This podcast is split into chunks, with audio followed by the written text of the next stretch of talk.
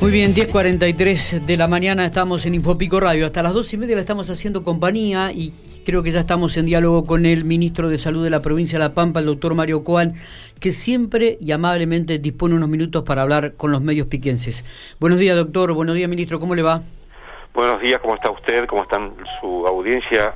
Espero que bien. Eh, eh, estamos, estamos bien y estamos preocupados, doctor, por la situación que estamos viviendo en la ciudad de General Pico. Aumentan los casos y en las últimas 24 horas han fallecido ya cinco personas con coronavirus. Este, La verdad que es, preocupante, ¿no? Es un poco lo que abrimos a la mañana siempre y decimos esto de que debemos cuidarnos, pero que la situación es preocupante.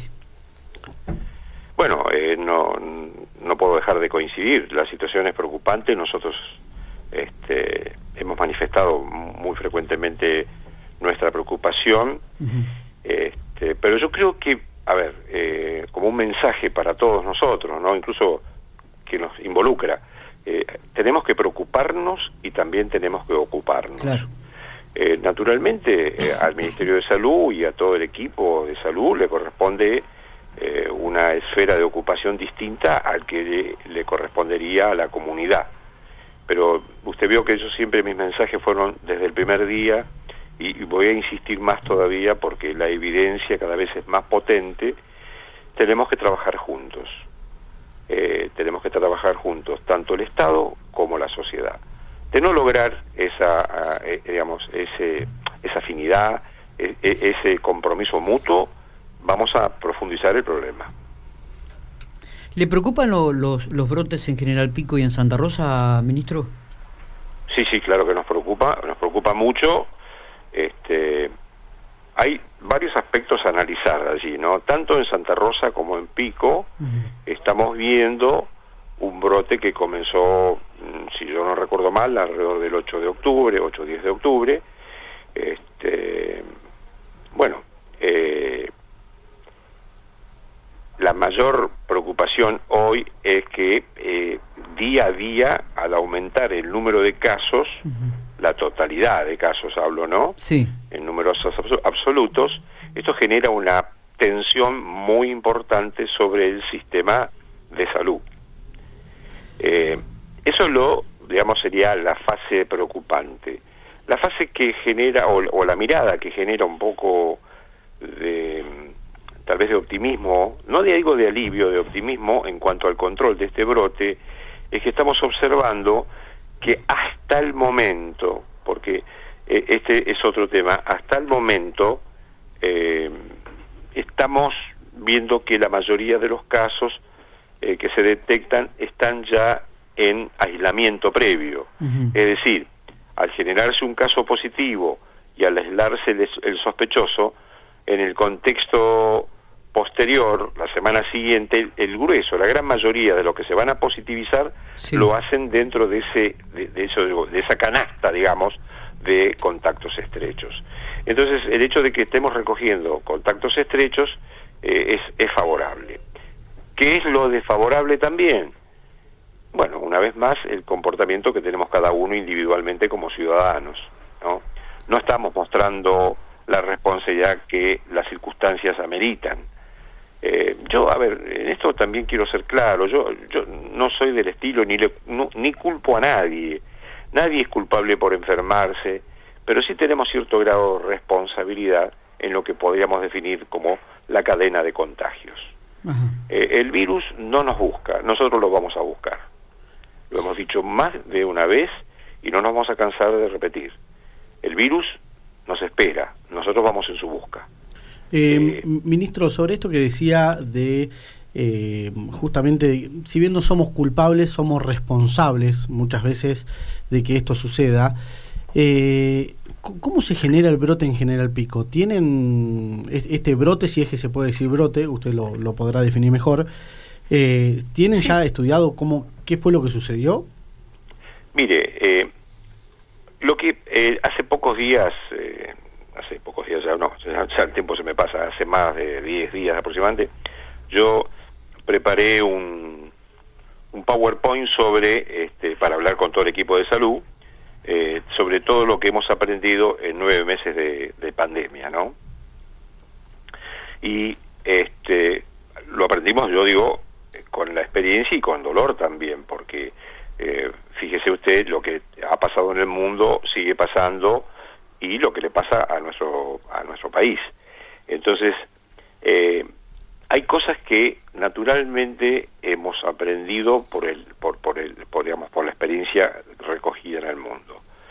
Habitualmente un paciente o un ciudadano que es positivo por coronavirus proviene de un conglomerado y es mucho más probable, mejor dicho, que provenga de un conglomerado que ese sujeto genere un conglomerado. Eh, a ver, si lo puedo explicar un poco más claramente. Lo que sabemos hoy día, que el 69% de los que se infectan no contagian a nadie.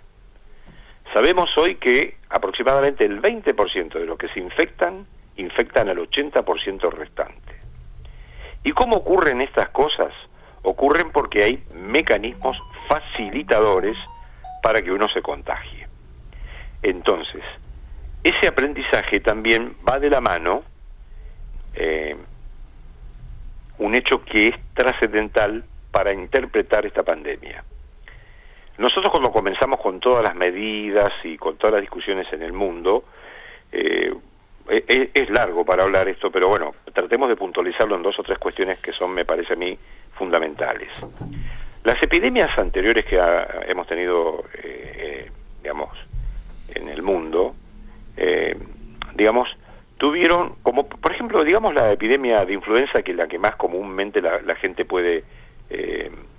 la más cercana. Verificar, la, la, la, que tiene más contacto, ¿no? el, del virus de la influenza. El virus de la influenza, digamos, eh, seguía por esta famosa RO, ¿no? ¿Se acuerdan cuando hablábamos de la RO? Que es la capacidad de infectar que tiene un individuo infectado este, cuando se encuentra con sujetos susceptibles. El RO de este, de este coronavirus está estimado entre 2 y 3, pongamos 3, ¿no? Entonces, eh, 10 personas infectadas contagian a 30, 30 contagian a 90 y así sucesivamente. Esto se llama, eh, es una, se llama teoría determinista.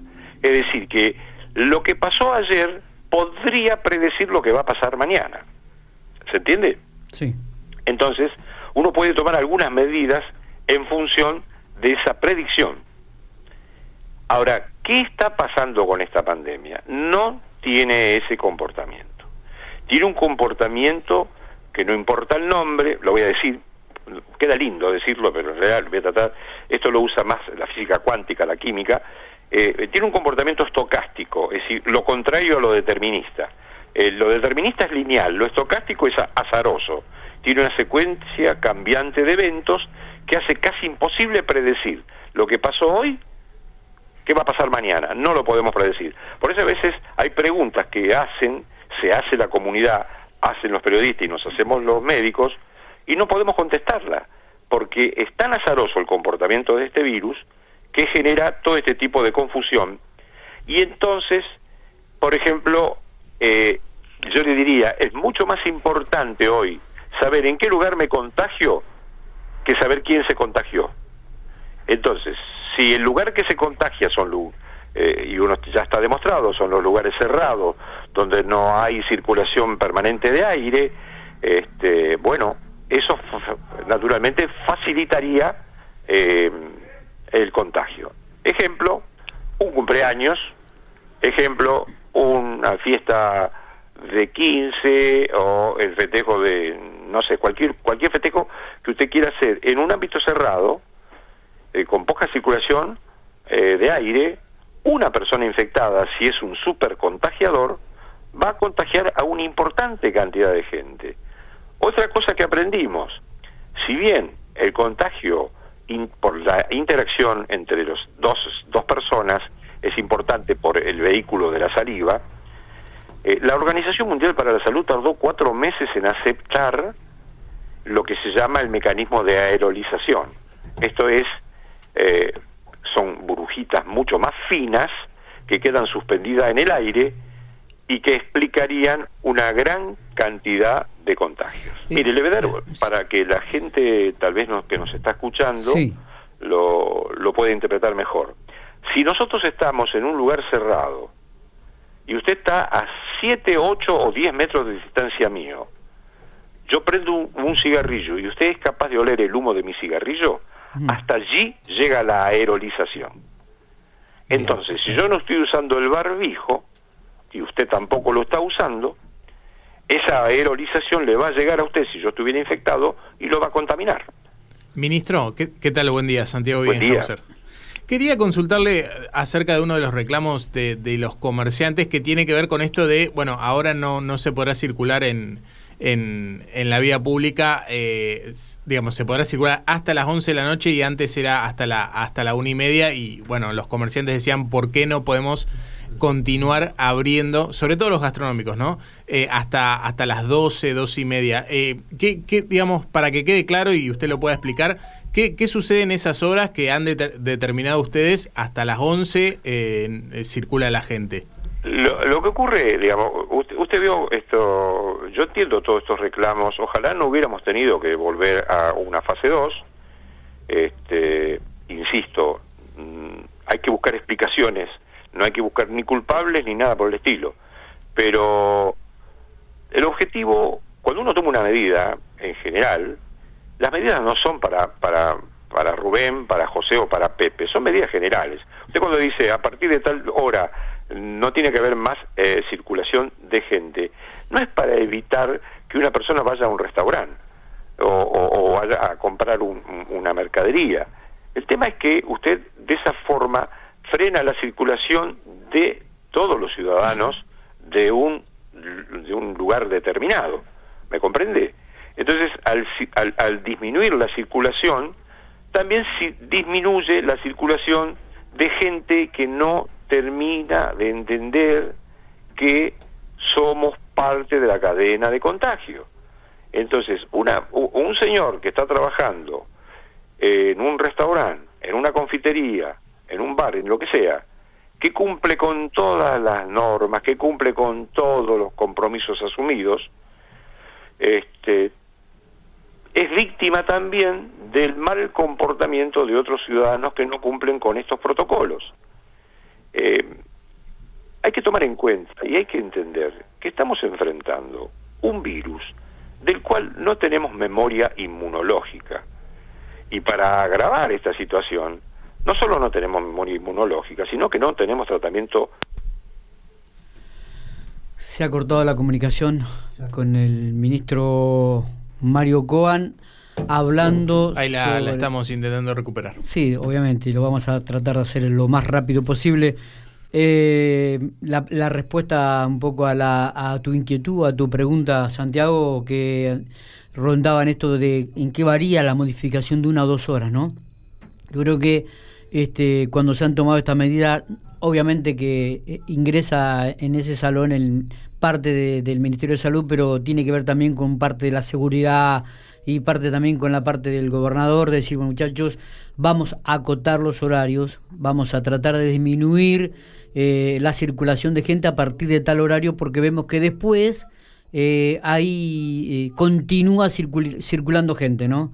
después de ese horario, después de la una y media me parece que se vuelve más incontrolable la situación. Por eso me parece que, de acuerdo a lo que interpreté, eh, se ha tomado esa medida, ¿no? Yo lo planteaba en el sentido de, bueno, sí, sí. Eh, hubo reclamos de los comerciantes porque a lo mejor esas dos horas eh, es importante para los comercios en cuanto a uno termina de cenar, va a consumir cervezas a tal lado, justo ese horario entre las 22 y las 12, 12 y media, a lo mejor tenían una fuerte cantidad de gente que ahora no la van a tener, digamos.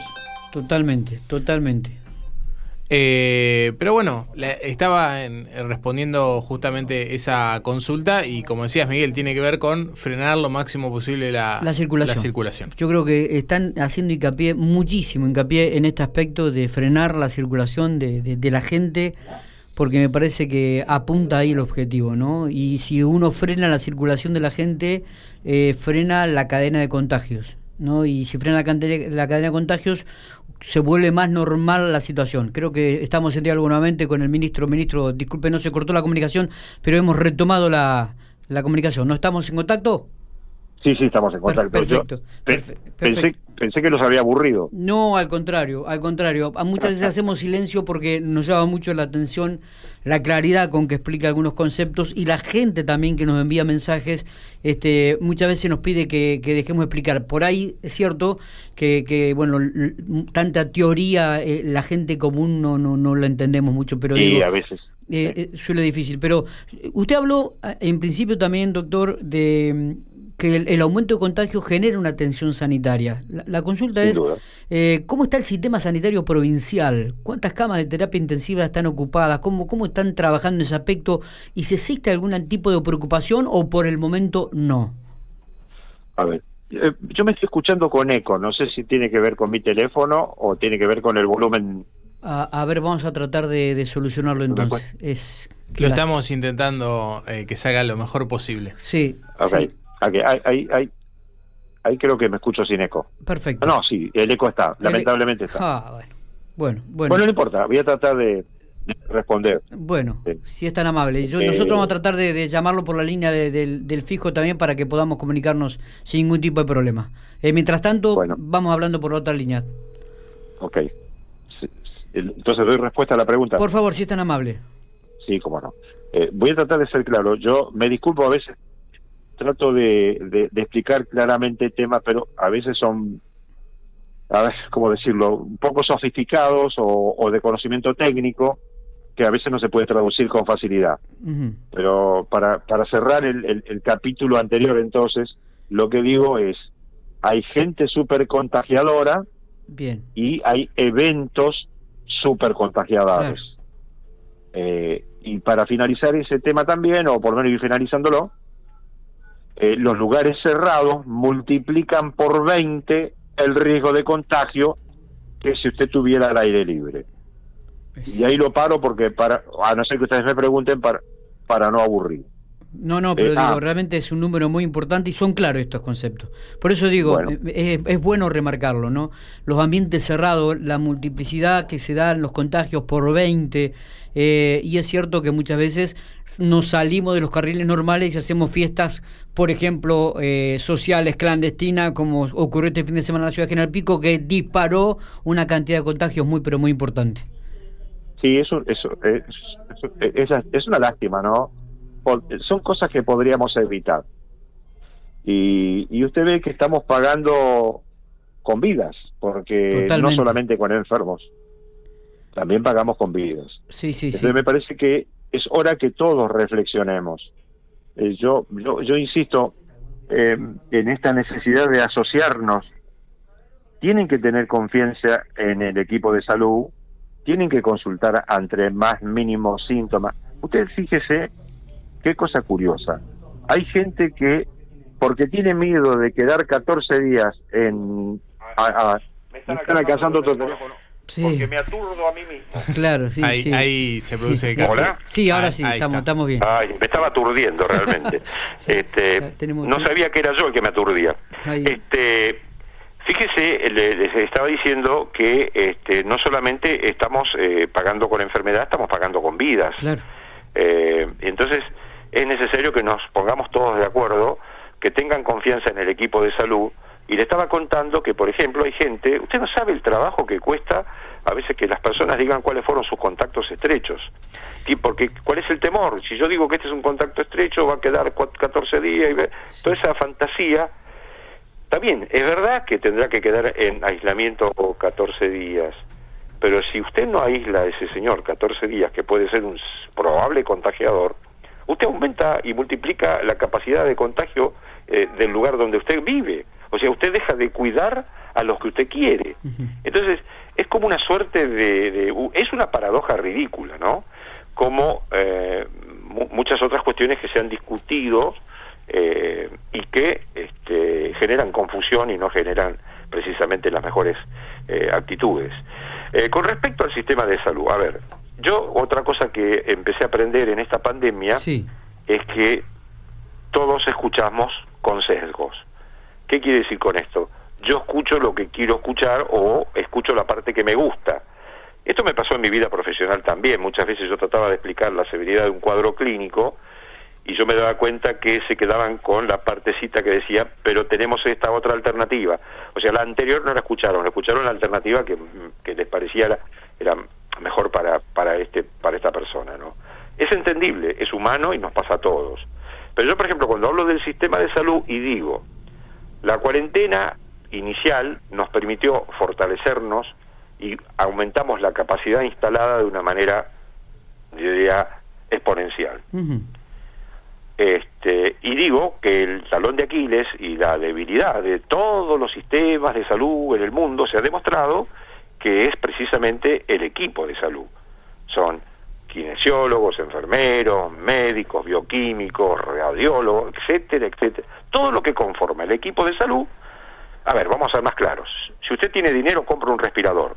Pero si usted tiene dinero, no compra un enfermero especializado en terapia o no compra una mucama especializada en el ámbito de terapia.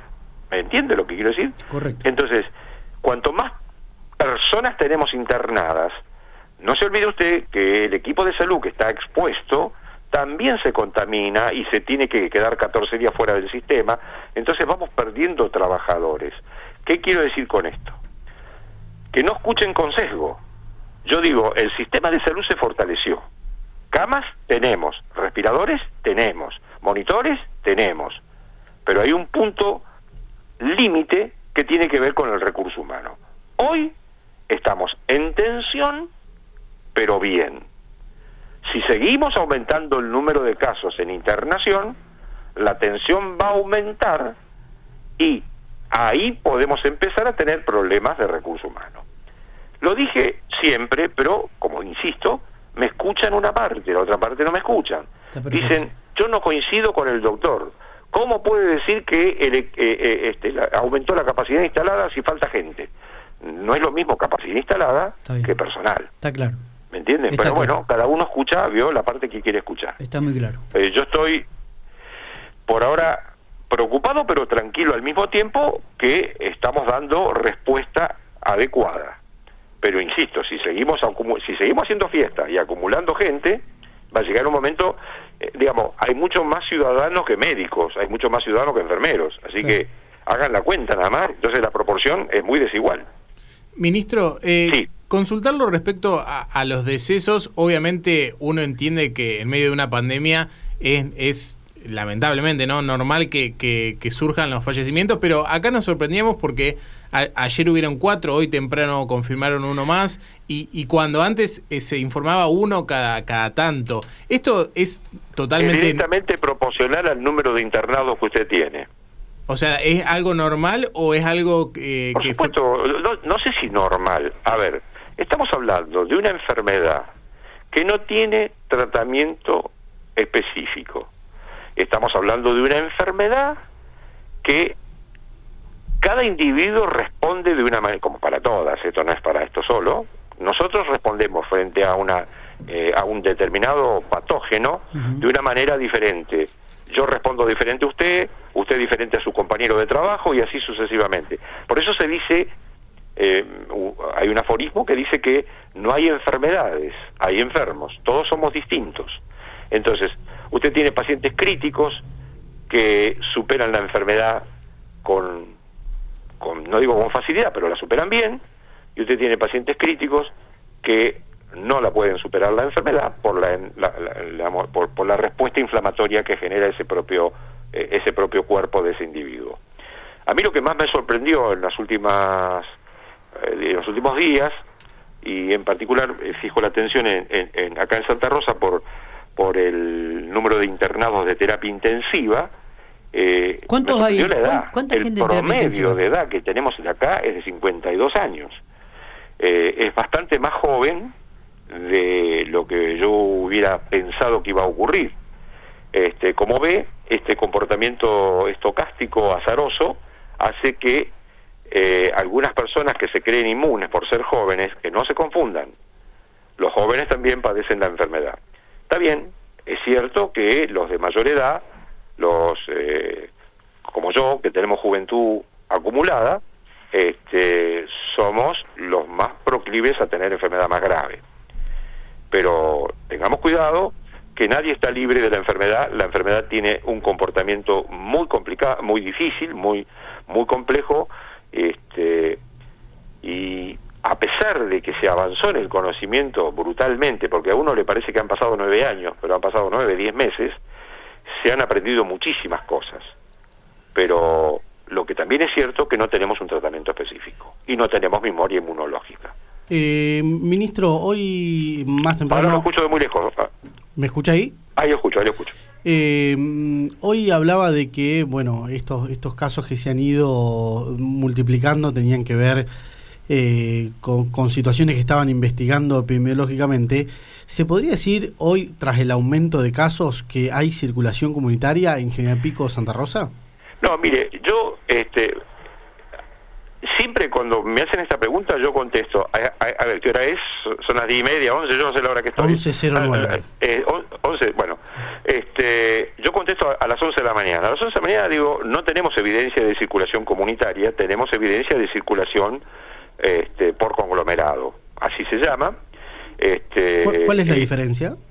Y la diferencia es que usted cuando pierde completamente el nexo epidemiológico de los casos que tiene, eh, digamos, eh, ya no tiene chance alguna de, ver de dónde viene la cuestión. Hasta ahora, este, nosotros cuando tenemos, nosotros tenemos un promedio, a ver, eh, si yo no, eh, en, en, en, General Pico tenemos un promedio del 72% de contactos estrechos detectados, es decir, que hay un 18% que no tiene nexo aparente, ¿sí? Que no tiene nexo aparente, pero se sigue buscando. Lo mismo pasa en la ciudad de Santa Rosa. Si tuviéramos circulación comunitaria, eh, uno no sabría dónde ir a buscar los casos. Entonces allí ya eh, tiene una dispersión muy grande. Nosotros estamos notando todavía que sigue siendo en ráfagas y sigue siendo como si fueran focos de incendio. Entonces, por ese motivo pensamos que aún no ocurre eso. No quiere decir que mañana o esta tarde podamos cambiar la versión y decir que sí podemos tenerla. ¿Me comprende? ¿De qué va a depender esto? De que hagamos un intenso trabajo desde salud y la comunidad de quedarse en los, digamos, de, de, de no circular cuando no debe, de utilizar los recursos que bien se conocen, que uno se cansa de repetirlo, pero hay que decirlos, usar el barbijo. Yo digo, no mantener distanciamiento social, mantener distanciamiento físico. ¿Por qué insisto yo con esto y vengo diciéndolo hace un tiempo? Porque parece ser que es todo lo contrario de lo que queremos decir. Hoy tenemos que estar más que nunca juntos, cerca, cerca empáticamente y socialmente. Lo que no podemos es acercarnos físicamente. ¿Me entiende?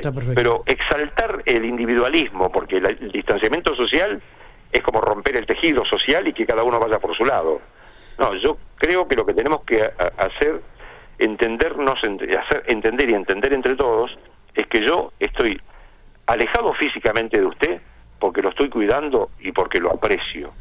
Doctor, ¿Me comprende? Porque todos somos indispensables. todos somos indispensables, todas las vidas son indispensables.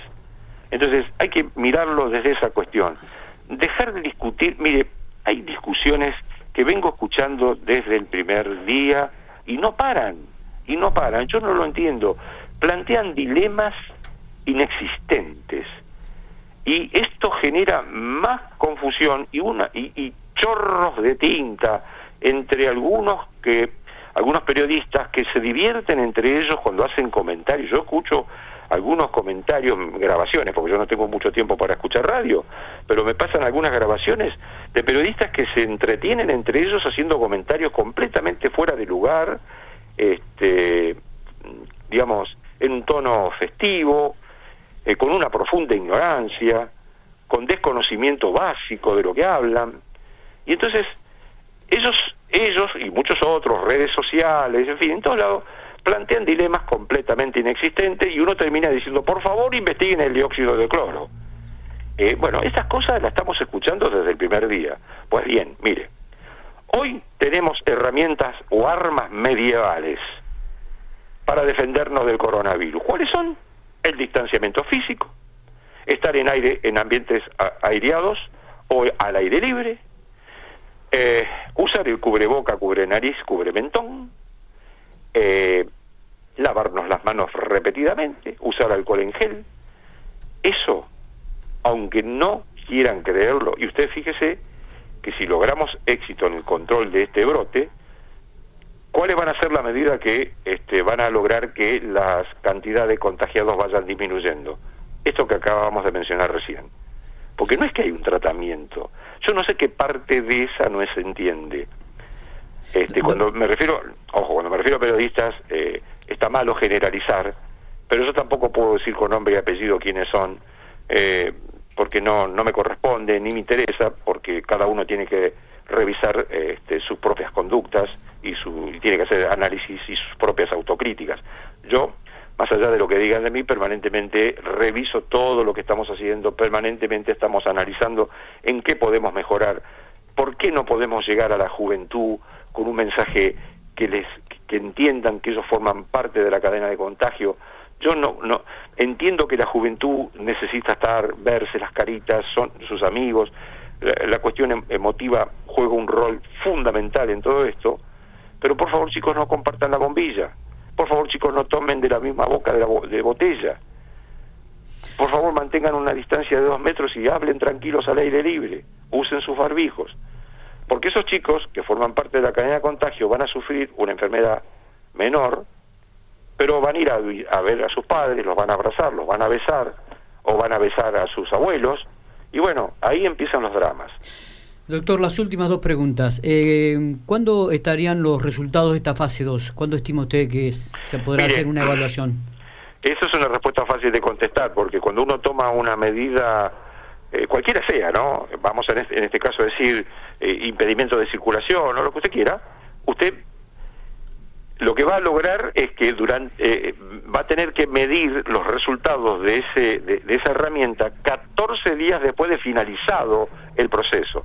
Digamos, si finaliza el 27, el, el 27 es el último día del proceso, 14 días después, o sea, después del 14 del mes siguiente, usted empieza a ver el resultado. Correcto. Eh, ministro, el otro día leía... Para, que quede más claro a, los que nos están escuchando, los contagiados que estamos teniendo en estos días son 14 días para atrás. Está bien. o sea, son las acciones de 14 días anteriores. Se entiende. Se, entiende perfecto. Eh, ministro, el otro día leía en un medio nacional que hacían referencia a la vacuna de Rusia, hablaban algunos funcionarios que, estaban trabajando sobre eso, y decían que dos provincias argentinas eh, ya estaban en tratativas con, Rusia para adquirir la vacuna. Eh, ¿Desde La Pampa se está haciendo algún tipo de gestión o se está esperando al Ministerio de Salud de la Nación? Mire, yo creo que, yo no sé, la verdad que yo no leí eso o no, no lo escuché, pero yo digo así, este, como cosa creo que puede ser útil, ¿no? El Ministerio de Salud de la Nación es el órgano rector en el ámbito de salud y tiene 24 jurisdicciones, que seríamos nosotros una de ellas, en donde todos los viernes nos reunimos por Zoom y hacemos los llamados confederales. Y yo le puedo decir a usted que el Ministerio de Salud de la Nación es quien está manejando eh, el tema de vacunación. Tanto en, en, el análisis de, digamos, en el análisis de qué vacunas están marchando. Usted vio que hay 200, alrededor de 200 vacunas en investigación, de las cuales 7 están en carrera, están algunas en fase 3 y otras entrando en la fase 3, este, y todo eso lo, lo, lo, lo está monitoreando el Ministerio de Salud de la Nación y nos mantiene informado a las provincias. Usted recuerde que en la Argentina la, la vacunación son planes nacionales, son planes nacionales. En general, este, el, eh, eh, se rige eh, por el sistema nacional. De modo que esto, para, para esta pandemia o para este, para este virus, también yo creo que la rectoría va a ser de nación.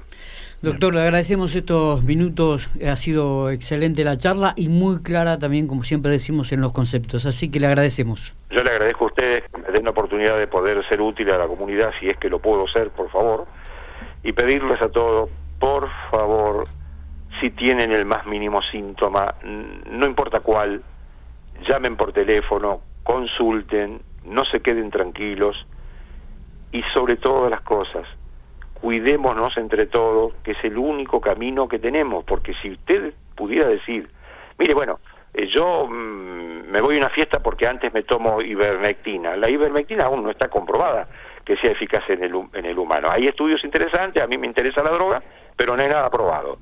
Este, yo no puedo tomar algo y irme de festa, ¿me entiende? Como algunos toman una medicación para quitarse el dolor de cabeza antes de tenerlo cuando van a tomar mucha bebida alcohólica. Bueno, esto no lo podemos hacer. Tenemos que cuidarnos. Así que yo les pido a todos eso, que, que entre todos nos cuidemos.